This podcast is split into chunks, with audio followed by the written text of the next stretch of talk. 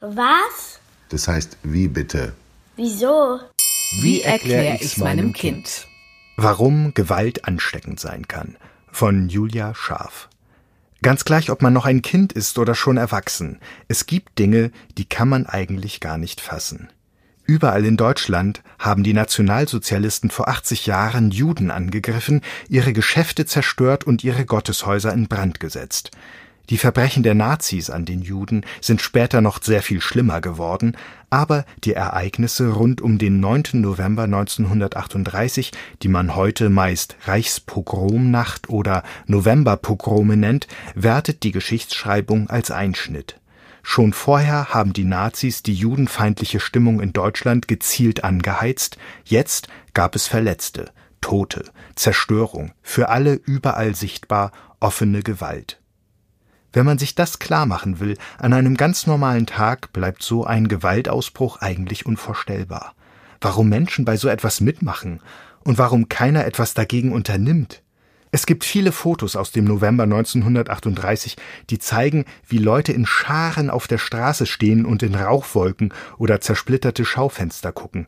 Männer mit Hüten und Frauen in Mänteln, wie man sie damals ganz gewöhnlich trug. Man weiß heute, dass Nazibanden diese Überfälle organisiert haben. Aber man weiß auch, dass sich unter die plündernden Horden ganz normale Jugendliche mischten. Von heute aus betrachtet, so wie man sich und das Leben kennt, denkt man vielleicht, Geht gar nicht. Hätte ich nie gemacht. Aber damit macht man es sich zu leicht. Entscheidend ist nämlich nicht, ob man grundsätzlich ein eher friedlicher, anständiger Mensch ist oder ein Wutbolzen und Krawallheimer. Da gibt es zwar Unterschiede, die etwas mit Persönlichkeit und Erfahrungen zu tun haben. Menschen, die als Kind von ihren Eltern verprügelt wurden, neigen als Erwachsene eher dazu, selbst gewalttätig zu werden. Bei Exzessen jedoch kommt oft etwas anderes ins Spiel die Gruppe. Früher dachte man, eine Menschenmasse reiße den Einzelnen einfach mit. Beim Mob haben wir die Rückentwicklung der Gesellschaft auf die Rinderherde, hat ein berühmter Denker einmal gesagt. Heute weiß man, dass das Gegenteil der Fall ist. Menschen verlieren sich nicht in Gruppen, sondern sie gewinnen dort etwas für sich, weil sie sich in der Gruppe aufgehoben fühlen. Identität nennt man das. Es ist schön, Teil einer Gruppe zu sein, und noch besser fühlt es sich an, wenn die Gruppe stark ist, was sie sich am ehesten dadurch beweisen kann, dass sie stärker ist als andere. Aber die Gruppe verändert Menschen. Meistens gibt es so etwas wie Anführer, an denen die anderen sich orientieren. Und die unausgesprochenen Gruppenregeln, etwa wer zuhaut, ist mutig und cool, werden wichtiger als die Grundsätze, nach denen die Mitglieder normalerweise handeln.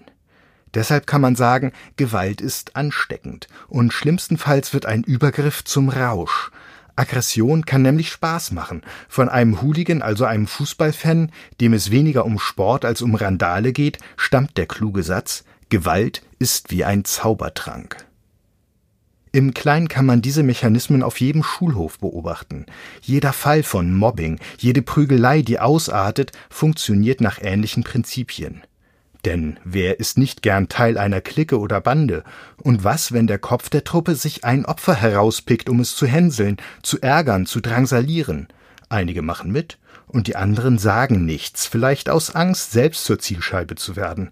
Forscher kennen den Zuschauereffekt. Je mehr Menschen anwesend sind, umso geringer wird die Wahrscheinlichkeit, dass jemand einschreitet. Denn dann denken alle, irgendwer wird sich schon kümmern, und solange es keiner tut, wird es so schrecklich nicht sein. Dabei gilt, Hilfe holen wäre wichtig. Gewalt muss man früh stoppen, damit sie nicht immer schlimmer wird. Auch deshalb ist es wichtig, selbst nach 80 Jahren noch über den November 1938 nachzudenken.